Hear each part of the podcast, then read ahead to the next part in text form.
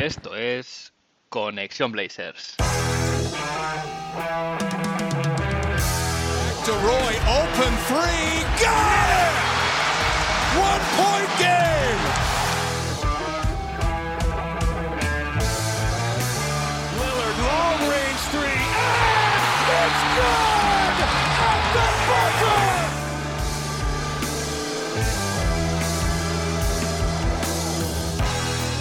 Bienvenidos al episodio 81 de Conexión Blazers. Soy Héctor Álvarez y para empezar la semana bien, toca mirar a Oregón para traerte una dosis de todo lo que necesitas saber del equipo y en menos una hora. Un rato que se te hará corto.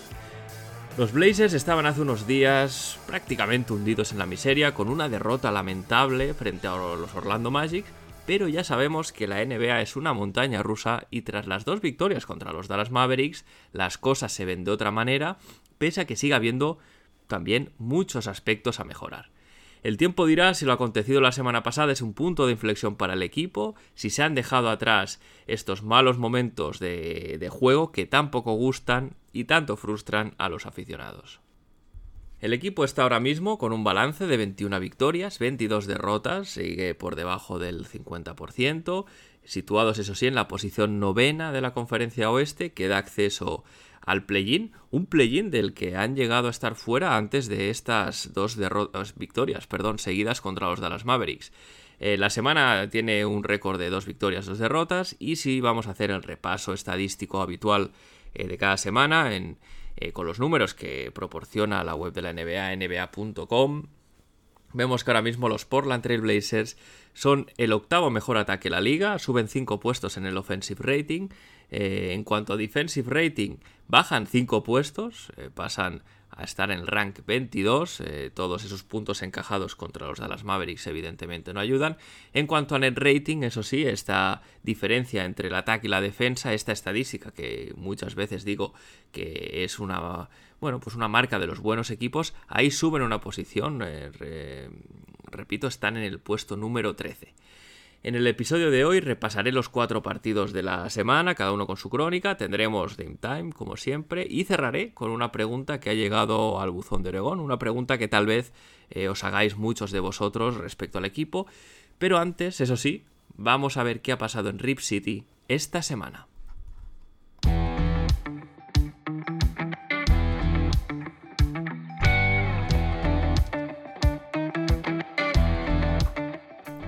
Empiezo con la tradicional visita a la enfermería para ver qué tal están los jugadores que no están disponibles para Chance Billups. Y es que la franquicia sacaba un comunicado oficial, bastante escueto eso sí, el pasado 12 de enero, en que, bueno, pues daba una actualización para los dos jugadores que ya llevan, o llevaban, mejor dicho, eh, tiempo en dique seco. El primero es Nasir Little, con esos problemas de cadera derecha ya conocidos. En este comunicado la franquicia decía que la rehabilitación progresaba satisfactoriamente, que ya había comenzado la actividad de contacto en pista para preparar su vuelta, pero que su fecha eh, estaba por determinar. Este comunicado quedó obsoleto bastante rápido porque Nasir Little volvió ya en el partido contra los Dallas Mavericks del domingo. El otro integrante de la enfermería, que ya lleva un tiempo también, Justice Winslow, recordáis, tiene problemas, eh, tiene este esguince grado 2 en su tobillo izquierdo. Lo que indica la franquicia es que la revaluación eh, básicamente mostraba un buen progreso en cuanto al estado de la articulación y su funcionalidad, pero también eh, indica que se perderá por lo menos, eh, nótese el por lo menos, las dos próximas semanas de partido. Y ya con, con, el trade deadline cada vez más cerca, con las semanas y los días avanzando para este, eh, bueno, pues esta, este fin de ventana de traspasos que siempre eh, conforme se va acercando va generando rumores, eh, bueno, pues posibles movimientos a un lado y a otro. hay una fecha bastante importante que se dio ayer, 15 de enero, porque este 15 de enero se levantaron las restricciones para traspasar a jugadores que bueno, pues habían extendido, habían renovado sus contratos el pasado verano en la agencia libre. Eh, este es el caso, por ejemplo, de los Portland Trail Blazers eh, con jugadores como Anthony Simons y Yusuf Nurkic, que hasta el 15 de enero no eran traspasables, pero ahora sí lo son. Ambos, como recordáis, eh, renovaron este verano. Y Bobby Marks, periodista de la ESPN, resumía un poco en Twitter los jugadores afectados por este.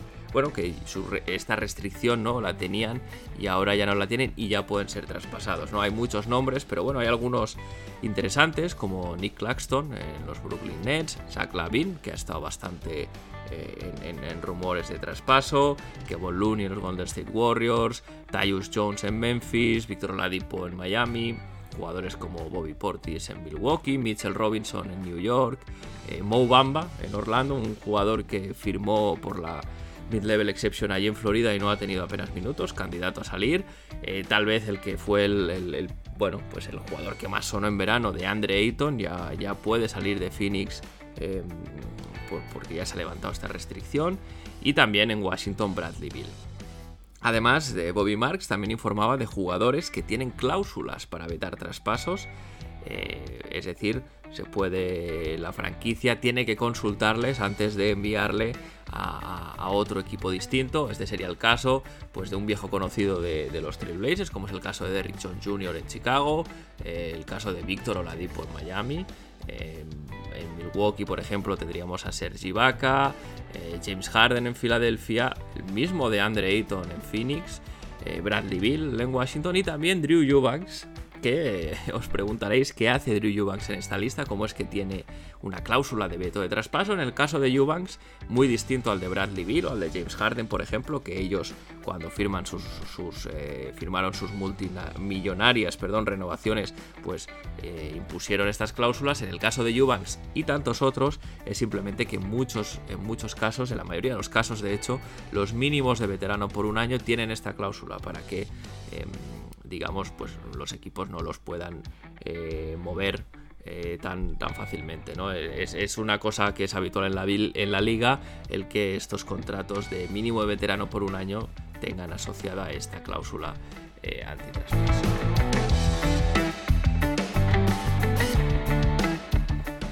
Y también, eh, evidentemente, asociado con el Trade Deadline, van de la mano el All-Star Weekend, también, también cada vez más cerca. Antes de nada, decir eh, un poco hacer fe de ratas, porque en el episodio pasado indiqué que las votaciones para el All-Star se hacían por Twitter. No es así. Eh, disculpad por daros información incorrecta. Otras temporadas ha sido la votación por, por, esta red social, pero este año la NBA ha habilitado una web a tal efecto en la que se puede votar eh, diariamente, algunos días, bueno, como comentaba en el episodio, episodio pasado, perdón, los votos valen triple simplemente para eh, clarificarlo. Eh, dicho esto, se ha publicado la segunda ronda de, resultados de votos de los aficionados para este, para este All-Star Game. Em, realmente pues, podríamos decir que no hay novedad en el frente para los nuestros. Demian Lillard sigue séptimo en, la, lista de más votados de la conferencia oeste. Lo tiene bien para ir, eh, especialmente con su rendimiento en los últimos partidos. Y bueno, pues Jeremy Grant, eh, tal vez el nombre que podíamos haber echado más de menos en la primera ronda, no está tampoco en esta segunda ronda en el frontcourt.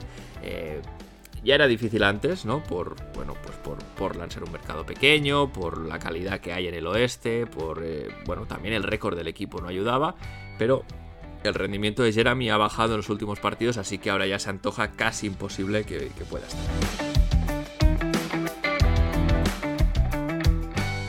Y seguimos en el All Star Weekend. Más noticias relacionadas con el concurso de mates en este caso, porque Shams Kanani en Twitter confirmaba el tercer participante de los cuatro que habrán en el, concurso de mates. Eh, ya sabéis, Shadon Sharp, eh, uno de los nuestros representándonos. Eh, pues el nuevo rival que se ha confirmado es Mac McClung, que, ha aceptado la invitación de la NBA. Es un jugador al que no conocemos mucho, principalmente porque juega en la G League, pese a que el año pasado eh, jugó algunos partidos en la NBA para, eh, para Porra, perdón, para los Lakers y para Chicago, en toda aquella vorágine de bajas por el COVID y contratos de 10 días. McClung es el primer jugador de la G League en disputar el concurso de mates y de este modo se une a Kenyon Martin Jr. y a Shadon Sharp como contendientes confirmados para el trofeo. Falta un cuarto participante por confirmar. Eh, sinceramente, ojalá fuese alguien pues con un poquito más de pedigrí en la liga, por así decirlo. A mí me gustaría, por ejemplo, ver a Jamorant con estos mates que hace eh, en los partidos realmente alucinantes, pero el propio Jamorant, por ejemplo, proponía a Jericho Sims eh, como, como posible candidato, un jugador también con mucha potencia, que también seguramente, pese a ser mucho más joven, también daría espectáculo.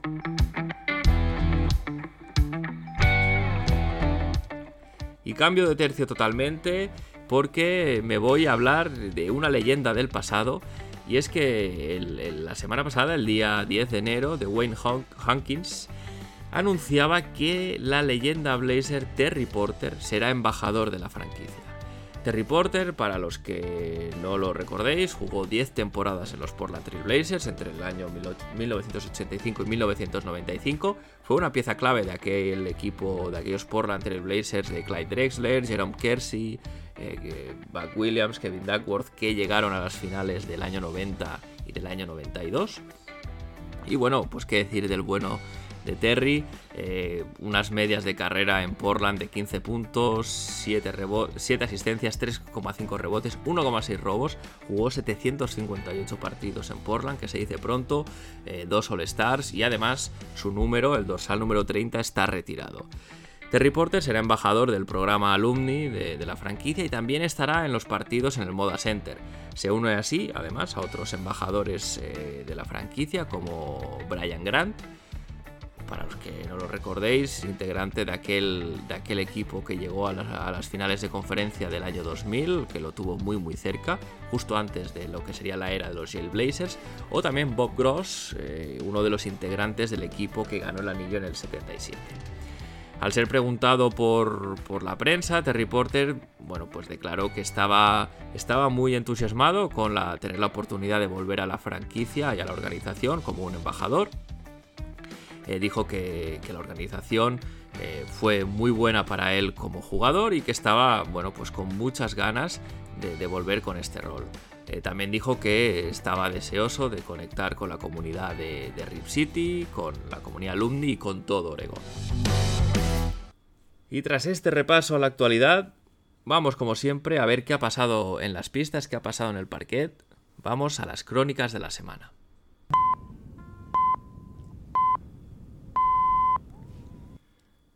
El martes el equipo empezaba la semana jugando contra los Orlando Magic en el Moda Center y el equipo perdía por 109 a 106.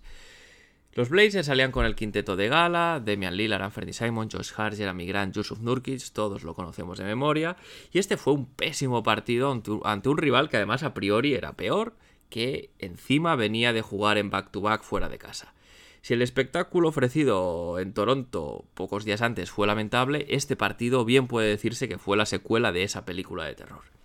Este fue un encuentro en el que los Blazers no llegaron a liderar el marcador en ningún momento, eh, y los Magic pues haciendo y deshaciendo a, merced en el primer cuarto que acabó eh, con un marcador de 33-20, 13 arriba para los de Florida.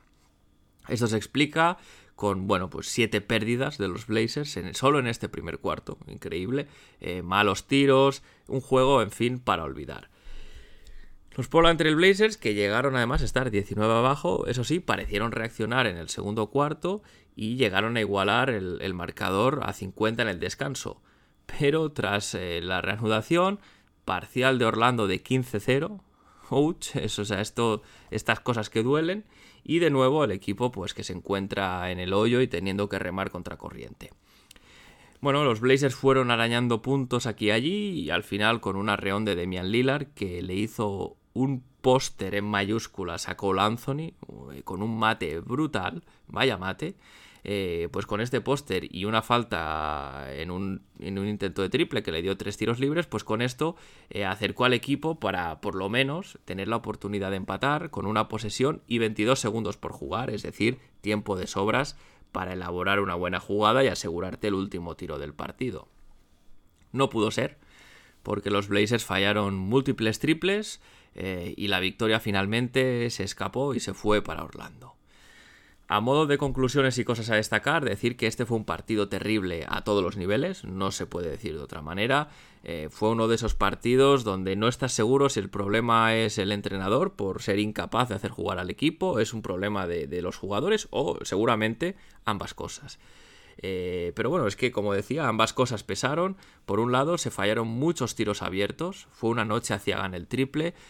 6 eh, eh, triples anotados de 35 intentados. Un 17% de, acierto. Esto es algo inaudito y que rara vez va a pasar más en la temporada. Y, de hecho, el, mayor síntoma de esta noche hacia gan el triple es la jugada del final.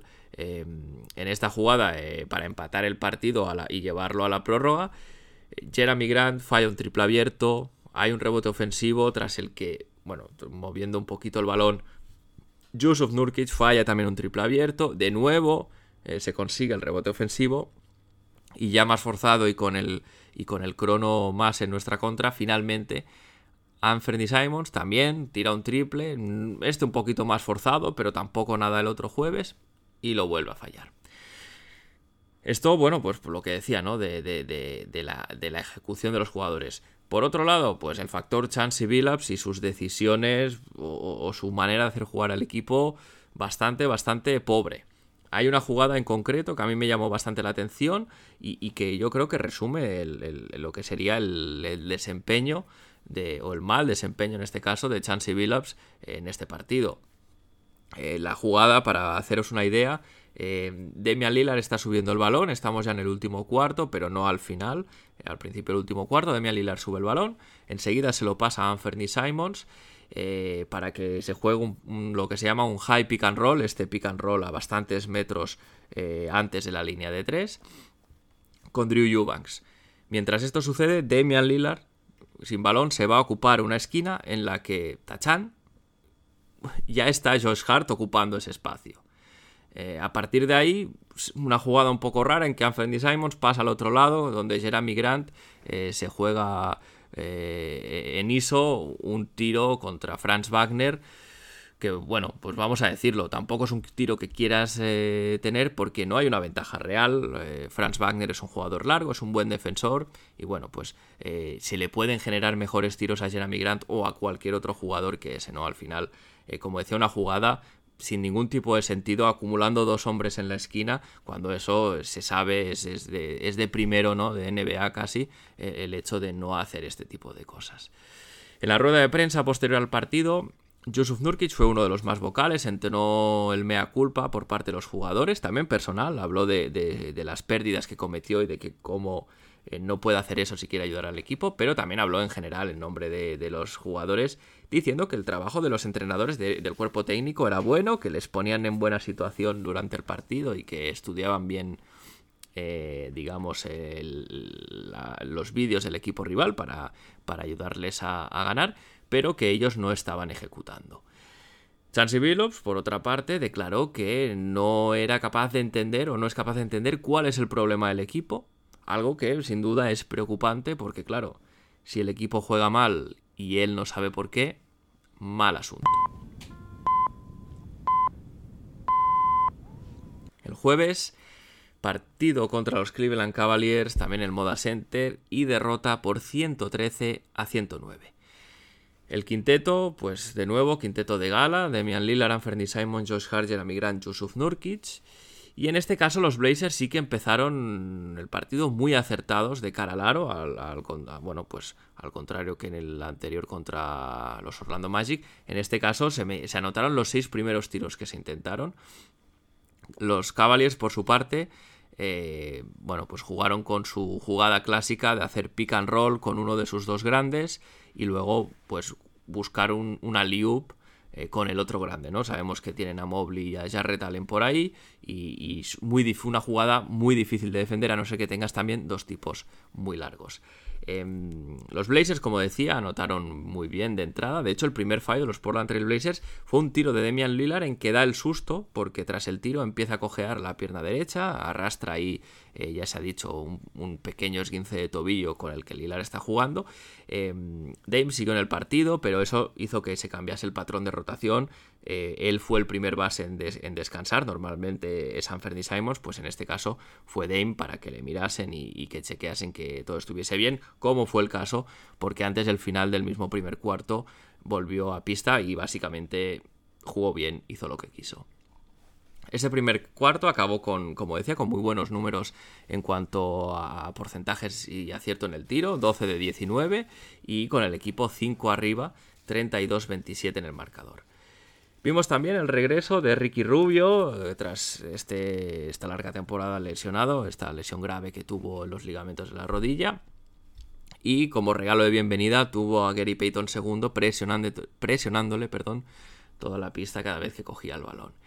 En el segundo cuarto, buenos minutos de, los Blazers que seguían jugando bien. De hecho, eh, también ayudó que a, los dos minutos de empezar este, este periodo, Mobley, Evan Mobley, cometió su tercera falta, se tuvo que sentar y el equipo lo aprovechó. En este tramo, Nurkic estuvo imperial, y, Demian Lillard y el bosnio dieron un clinic de jugar el pick and roll, destrozando una y otra vez a la defensa de Cleveland con, la misma jugada. Eh, si no salía la primera, volvían a, plantarlo. Es decir, un, juego muy dinámico, como sabemos, ¿no? Nurkic se entienden a la perfección en la pista y su jugada de pick and roll es, son de las mejores parejas de la liga con ello. Y en todo, en todo esto, pues todo este buen hacer se tradució en una ventaja de 14 puntos. Pero Cleveland aprovechó cuando ambos descansaron, Dame y y con la segunda unidad en pista remontaron para llegar a acercarse a 5, aunque finalmente, eh, llegados al descanso, el equipo seguía 7 arriba y Damian Lillard con la friolera de 25 puntos eh, al intermedio. En el tercer cuarto, Nurkic siguió a lo suyo, jugando bien en la pintura, Damian Lillard también. Eh, le vimos ser muy muy agresivo atacando el aro, con mucha determinación, con mucho acierto también, acabando bandejas en contacto, bandejas con rectificados, aro pasado, es decir, bueno, Demian Lillard eh, no solo es un grandísimo tirador, también es un grandísimo finalizador cerca del aro. Em, el que no estuvo tan bien en defensa, sobre todo, fue Anthony Simons, que sufrió muchísimo defendiendo a Darius Garland, o bueno, más bien intentándolo, porque Garland le superó en cada acción, no, no diré que con facilidad, pero tampoco le tuvo que poner demasiado empeño. El equipo, eso sí, mantuvo un buen acierto en tiros de tres, hasta, hasta Drew Eubanks metió su triple. Y bueno, pues llegados a este punto del partido, Donovan Mitchell, que había estado bien defendido, había estado bastante apagado, pues despertó, ah, sobre todo en, a mitad final del tercer cuarto, y, bueno, pues ayudó a los Cleveland Cavaliers a recortar su, desventaja para llegar eh, al, último cuarto solo cuatro abajo.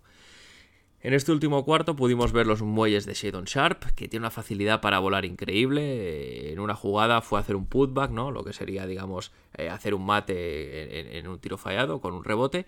Le pitaron, eso sí, interferencia ofensiva, que es eh, estos casos donde el jugador machaca el balón o toca el balón cuando todavía no ha salido del cilindro del aro, ¿no? Esto se hace para que sea más difícil Em, cargar el rebote ofensivo, de otra manera pues se podrían casi palmear tiros dentro. En cualquier caso fue una jugada espectacular y que, que bueno, pues impresionó bastante una vez más este de despliegue físico y de salto del, rookie de los Blazers. A falta de 8 minutos, los, los, Cavaliers pues, empataron el partido por primera vez desde el inicio con un triple de Isaac Okoro pero Demian Lillard con un triple en step back, así de estos suyos, un triple brutal, devolvió la ventaja.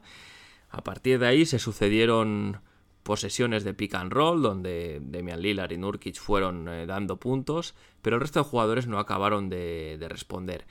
Especialmente el caso de Josh Hart, dejó pasar triples abiertos y además el único que tiró eh, solo en la esquina hizo un airball.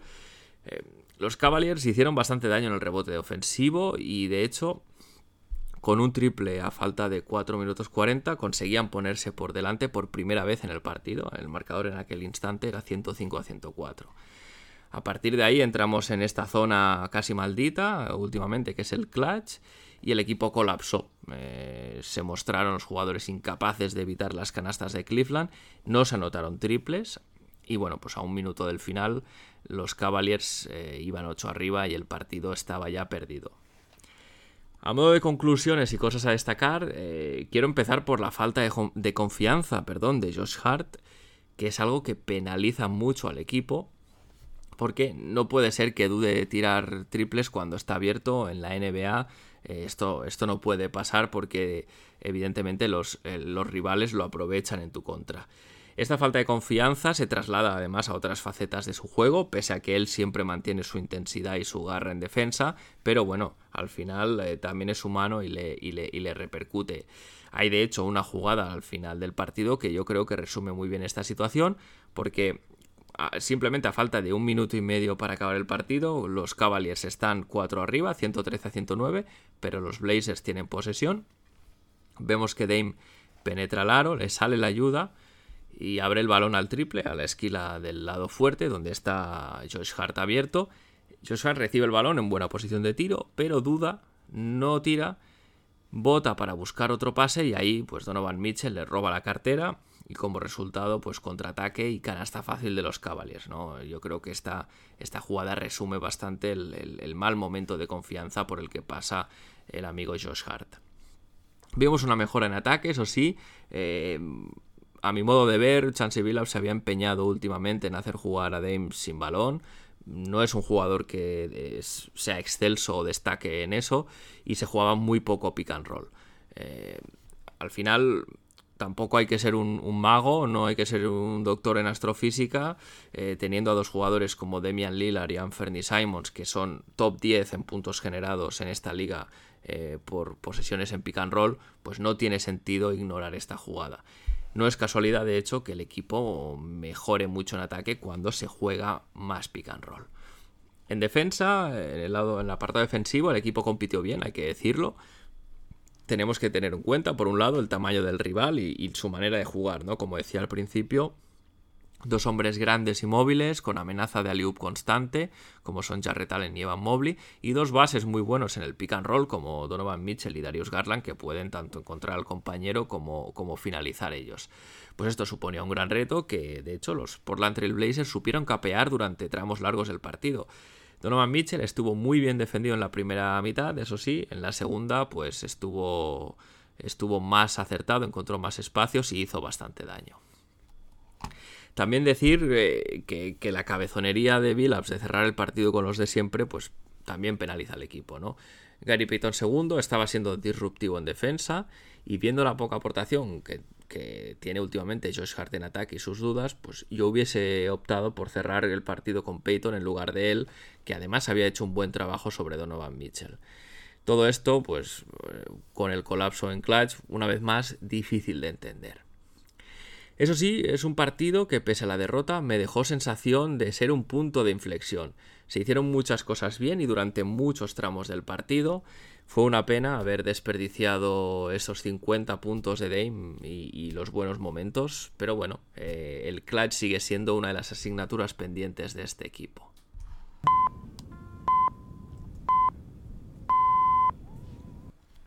El sábado visita a los Dallas Mavericks para el primer de los, de los dos partidos en back-to-back y victoria por 136 a 119. Quinteto de los buenos, Demian Lillard, Anthony Simons, Josh Hart, Jeremy y Yusuf Nurkic, en lo que era un partido que ya desde el inicio hacía intuir que podía ser de alta anotación. Los Blazers movieron bien el balón en el primer cuarto, incluso cuando Anthony Simons fue al banquillo por cometer dos faltas rápidas. Shadon Sharp eh, mantuvo la dinámica de juego, no, no, no se notó para nada eh, que estaba en pista en lugar de Anthony. En defensa, Josh Hart tuvo la misión de ser el defensor primario de Luca, eh, uno de esos retos mayúsculos, y este relevo, cuando Josh Hart no estuvo en pista, pues lo tomó Gary Payton segundo. Jeremy Grant estuvo muy bien en las ayudas. De hecho, en este primer cuarto, pues taponó eh, prácticamente en dos jugadas seguidas a Javel McGee tras jugar un pick and roll con Luka Doncic. Y de no ser por un, triple sobre la bocina de, de Antiquilina para cerrar el primer cuarto, el equipo hubiese cerrado con algo más de ventaja, pero el marcador al final de este primer periodo fue de 30 a 31 a favor de los Blazers. En el segundo cuarto vimos a un Gary Payton muy disruptivo, consiguiendo dos robos en dos posiciones seguidas al inicio que permitieron al equipo salir en transición y generar puntos eh, fáciles, eh, del mismo modo que se hacía a principio de la temporada con mucho éxito. Y a todo esto, mientras avanzaban los minutos, el equipo siguió atacando bien, eh, se buscaban penetraciones, sacar el balón fuera si salía la ayuda, mover el balón luego por el perímetro para buscar el extra pass o el hombre abierto, un poco evidentemente salvando las distancias, con, con menor, eh, digamos, menor rendimiento, pero un poco un estilo parecido al de al drive and kick que juegan los Boston Celtics, ¿no? Este de atacar mucho la pintura y eh, sacar el balón para, a partir de ahí, em, em, bueno, pues forzar a la defensa llegar siempre tarde a las rotaciones y encontrar el, triple, el triple abierto. Eh, también pudimos ver buenas decisiones de Shadon Sharp, que, jugó un buen partido, pese que no anotase en exceso, eh, jugó muchos minutos y eso fue porque tomó buenas decisiones. Ah, con todo esto, pues hasta hacia el final del segundo cuarto, el equipo llega a estar 17 puntos arriba, gracias a este ataque dinámico y a esta buena defensa sobre Luka Doncic. Un Luka Doncic que además, eh, pues, bueno, pues para, para, que veáis en sus porcentajes, estaba en 2 de 8 en tiros al, acabar el primer cuarto, perdón. Y, no solo fue una buena defensa sobre Luca, ¿no? Fue también rotaciones defensivas a tiempo y bien sincronizadas. Al descanso el equipo llega con el marcador 71-56, una ventaja amplia que ya no peligró. Eh, a partir de aquí el equipo siguió a velocidad de crucero y a falta de 5 minutos 25 segundos para acabar el partido salieron Trendon Watford, salió Greg Brown también a pista y ya se jugaron minutos de la basura. A modo de conclusiones y cosas que destacar, empiezo por el apartado defensivo. Y es que, bueno, al final, como siempre que se juega contra los Mavericks, el planteamiento táctico parece casi binario, ¿no? O bien defiendes muy fuerte a Luka Doncic sin ayudas para forzarle a que eh, se juegue muchas posesiones y cansarle y esperar que esté poco acertado al final del partido o bien eh, pues fuerzas el, caso contrario, ¿no? Le, tiras ayudas, le tiras eh, double teams, varios defensores para que tenga que soltar el balón y entonces, bueno, pues esperas que los secundarios fallen los tiros. Chance Billups decidió hacer, bueno, pues optar por la segunda opción y hacerle, bueno, pues dos contra unos. Pudimos ver muchos eh, dos contra unos a Luca, también muchos traps, forzando un poquito que soltase el balón y de este modo, pues obligando a sus compañeros a meter sus tiros. Hay que decir que sin Dorian Finney-Smith, que no jugó este eh, partido, ni sin Christian Wood, yo creo que esta fue la decisión correcta eh, por parte del entrenador.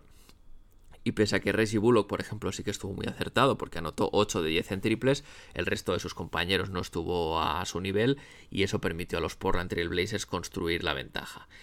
Eh, como decía, el factor Wood hay que tenerlo en cuenta. El que no estuviese ayudó mucho, no solo por, por su um, acierto ofensivo desde el triple, eh, sino porque saca siempre de la pintura a Yusuf Nurkic y dificulta la defensa del pick and roll porque hace muy buena pareja con Luka Doncic y además eh, en el caso de Wood tiene la doble amenaza de, poder hacer bloqueo y continuación o el pick and pop y abrirse y, tener un tiro exterior, algo que ni Javel McGee ni, Dwight Powell perdón, eh, le dan a los Mavericks. En el, otro, en el otro lado, en el apartado ofensivo, fue un buen partido también. Eh, mucho pick and roll, movimiento de balón, los jugadores intentando buscar al hombre abierto. Un partido de estos que, que se disfrutan con los chavales compartiendo el balón. Me comentaba Nico Deme por Twitter que creía que había sido el partido con más asistencias de la temporada y en efecto así es. Eh, se repartieron 34, que es el season high. Eh, no es moco de pavo además porque este equipo promedia 24 asistencias por partido, es decir, pues hizo 10 más de lo que nos tienen acostumbrados cada noche. También destacar la consistencia del equipo, se jugó bien todo el partido, no a tramos, no solo con los titulares, no solo con Demian Lilar en pista, sino se puede decir que durante todo el partido el equipo mantuvo el nivel y esta consistencia es la marca de los buenos equipos. Al final, los equipos que, que llegan lejos, los equipos que son potentes, son los equipos que hacen las cosas bien durante la mayoría del partido o incluso durante varios partidos. Al final, esto, como decía, es, un rasgo de los equipos ganadores y los Portland Trail Blazers no lo han tenido durante la temporada, pero sí lo mostraron en este partido.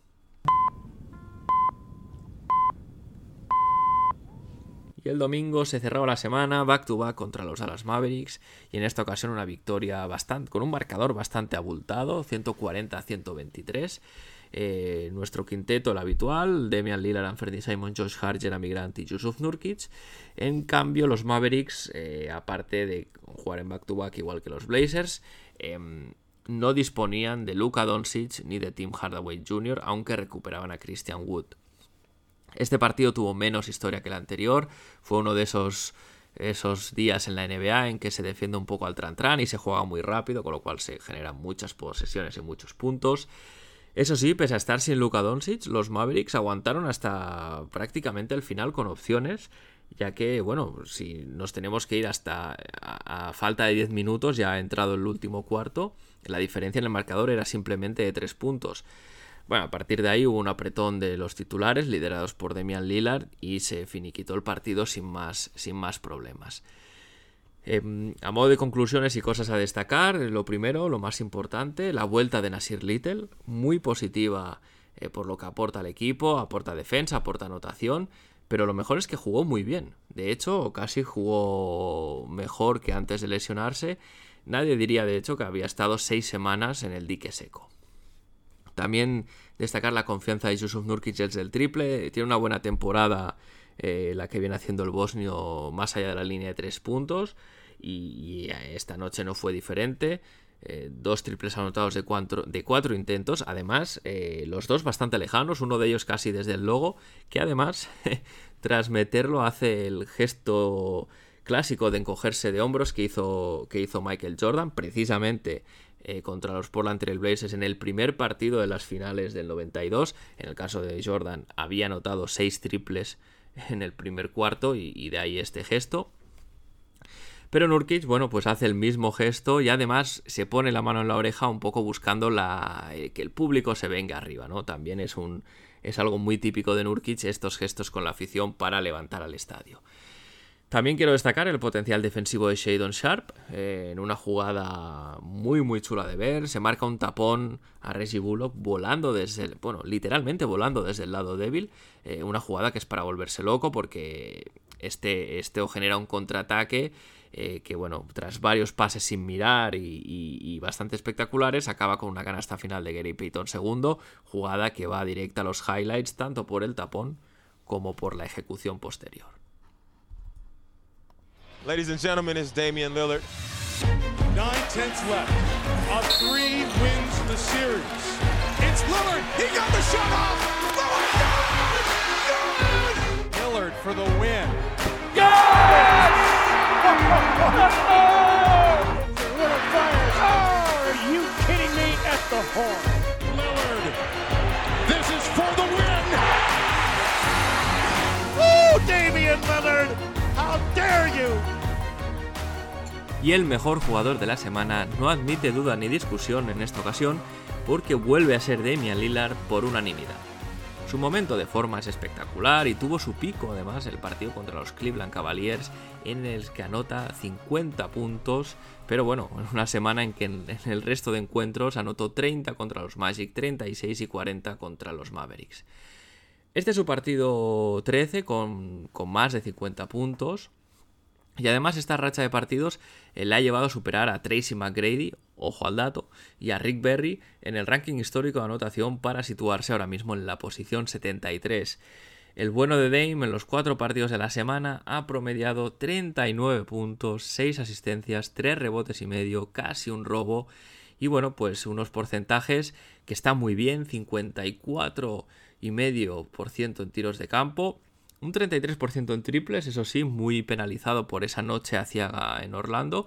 Y un 96% en tiros libres. En fin, eh, a este nivel Dame tiene casi seguro su puesto en el All-Star, ya sea como titular, un poquito más complicado por el tema de las votaciones, pero seguro que los compañeros y los medios le ponen el lugar que le corresponde. Si sigue jugando así y el físico le respeta, cuidado con Dame y cuidado con este equipo.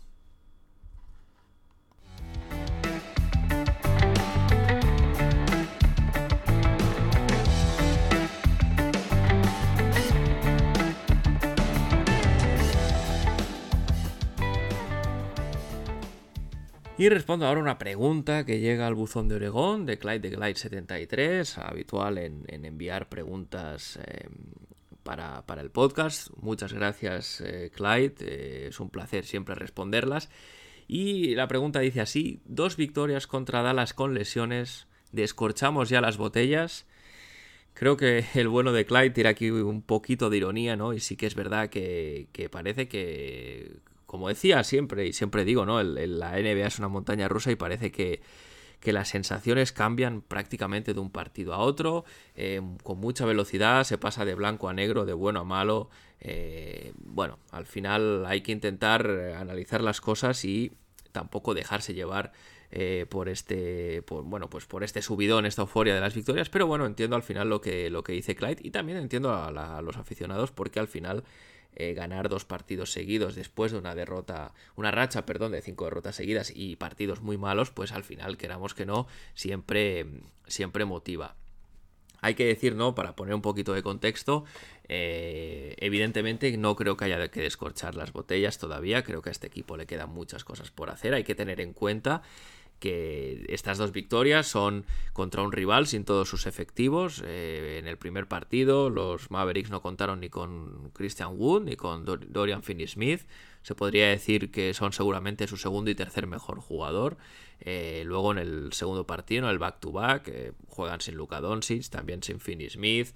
Al final juegan los dos partidos fuera de casa bueno, eh, son dos victorias que cuentan igual que, cualquier otra, pero sí que es verdad que si lo analizamos, pues también hay que darle un poquito de contexto.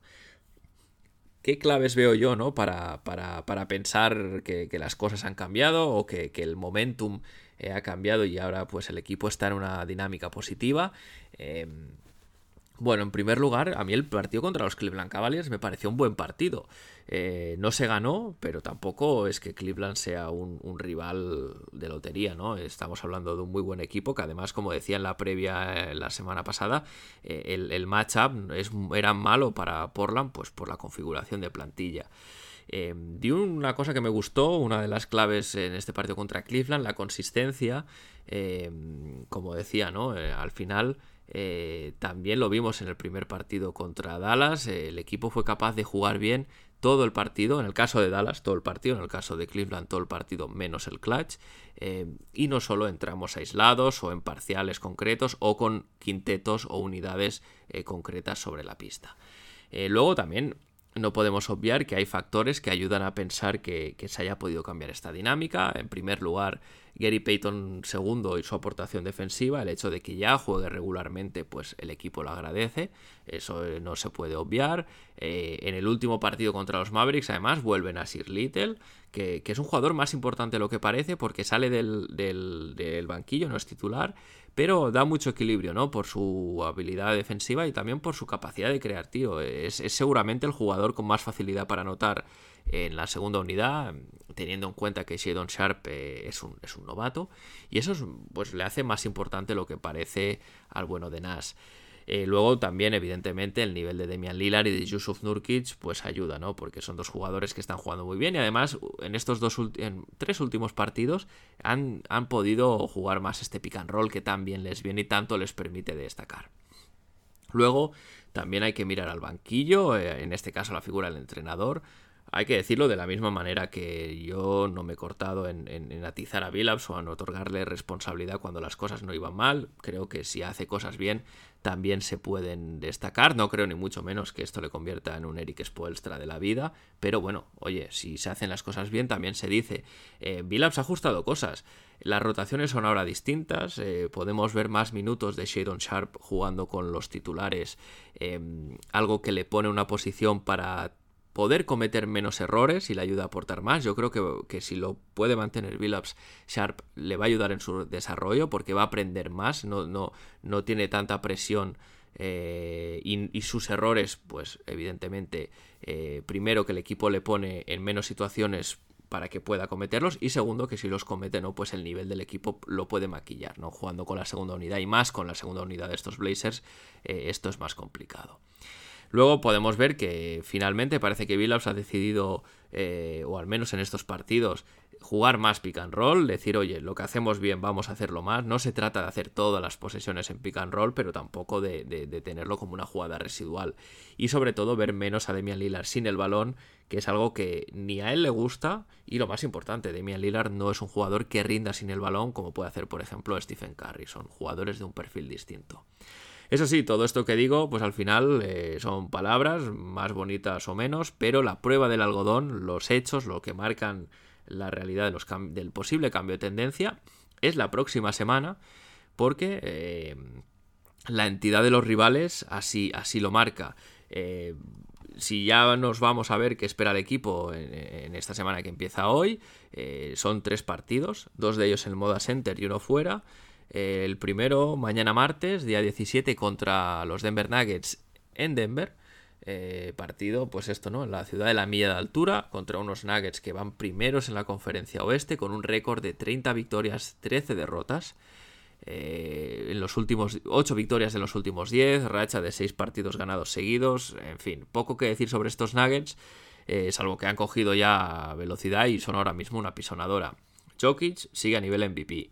Jamal Murray ha cogido ritmo. Y luego hay jugadores de rol como que, em, Kentavious Caldwell Pope y Bruce Brown que están a un nivel excelso. Tanto en defensa, que es su mayor virtud, pero también en ataque. Eh, promedian 47,6% en el caso de Kentavious Caldwell Pope en tiros de 3, se dice pronto, 47,6%, y Bruce Brown 39,3%, que también está muy bien por encima de la media de la liga.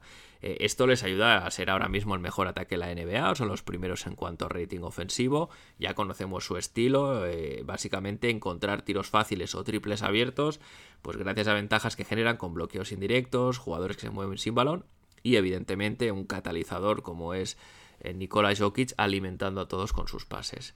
En defensa siguen mejorando, todavía no son top. Ahora mismo en la clasificación están en el, en el puesto 18 en cuanto a rating defensivo, perdón, pero esto engaña porque si miramos solo el mes de enero, lo que llevamos de, año, eh, están en el top 3. Así que claramente han mejorado mucho en defensa y no nos lo pondrán fácil para anotar. Eh, cosas a tener en cuenta por parte de los Blazers, por parte de Portland, claves que, que se pueden dar. Bueno, eh, primero ver si los jugadores son capaces de mantener esta línea ascendente ante uno de los mejores equipos de la liga ahora mismo. Eh, todo esto además jugando fuera de casa y jugando en altura, que, siempre es una dificultad añadida. Además, también Mike Malone, un entrenador que, es uno de los mejores de la liga, pondrá a prueba a Chansey Billups en la pizarra, con lo cual la prueba del algodón no es solo para los jugadores, también para, para en este caso. El jueves, partido contra los Sixers, esta vez en el Moda Center, en casa. Unos Sixers que están eh, cuartos en la conferencia este, con un balance de 27 victorias, 16 derrotas, 7 ganados de los últimos 10 y una racha ahora mismo de 2 victorias seguidas. Los de Filadelfia son otro duro rival, eh, con Joel Embiid a muy buen nivel, eh, James Harden acompañándole en la distribución y luego pues no nos podemos olvidar de Tyrese Maxi o Tobias Harris incluso, que en una noche cualquiera te pueden anotar muchos puntos y hacer daño. Ahora mismo los Sixers están cuartos en offensive rating y sus problemas están en una defensa que no acaba de rendir, eh, está en el vagón de cola, vigésimo cuartos en rating defensivo Pese a todo, hay que decirlo, Joel Embiid domina la zona, es un buen protector del aro. Y además son el sexto equipo que más balones roba por partido, así que los Blazers eh, tendrán que cuidar el balón y ver si esta, eh, digamos, esta manera de perder de perder, perdón, balones a lo tonto, pues lo, pueden corregir ante un equipo que genera bastantes robos. Cosas a tener en cuenta por parte de los Blazers, eh, atención a la defensa del pick and roll, James Harden es un maestro en encontrar ventajas en estas situaciones y además luego está un Embiid que con el balón eh, en ventaja es, imposible casi de parar. Nurkic tendrá una noche movidita porque no me quiero imaginar a Drew Eubanks intentando defender al camerunés. Quiero pensar que Billups eh, va a igualar los minutos de Nurkic, perdón, los minutos de Embiid con Nurkic en pista o al menos todo lo que le sea posible.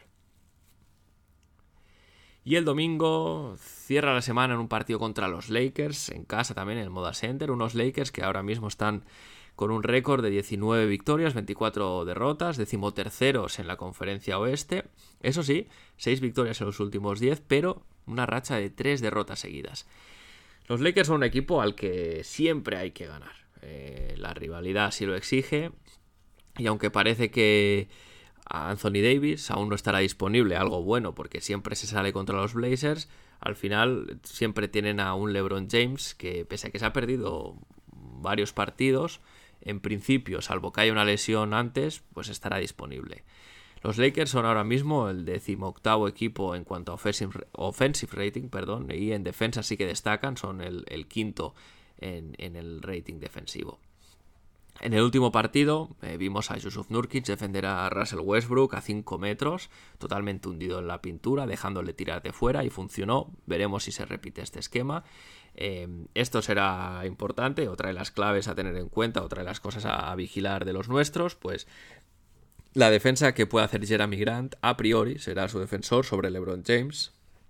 Al final, eh, y más sin Anthony Davis, LeBron James es la referencia eh, ofensiva de los angelinos y la, mayor amenaza que tienen para ganar este partido.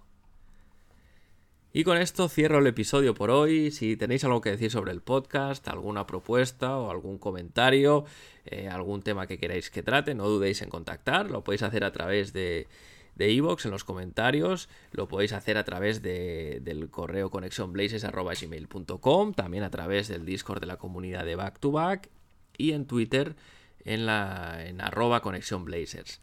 Si habéis llegado hasta aquí, gracias por estar ahí una semana más. Eh, recordad que si os gusta el podcast, eh, recomendadlo a vuestros amigos, a vuestras amigas, a los aficionados a la franquicia de los Portland Trail Blazers que conozcáis en general. Yo sin más me despido, seguimos conectados, hasta la semana que viene.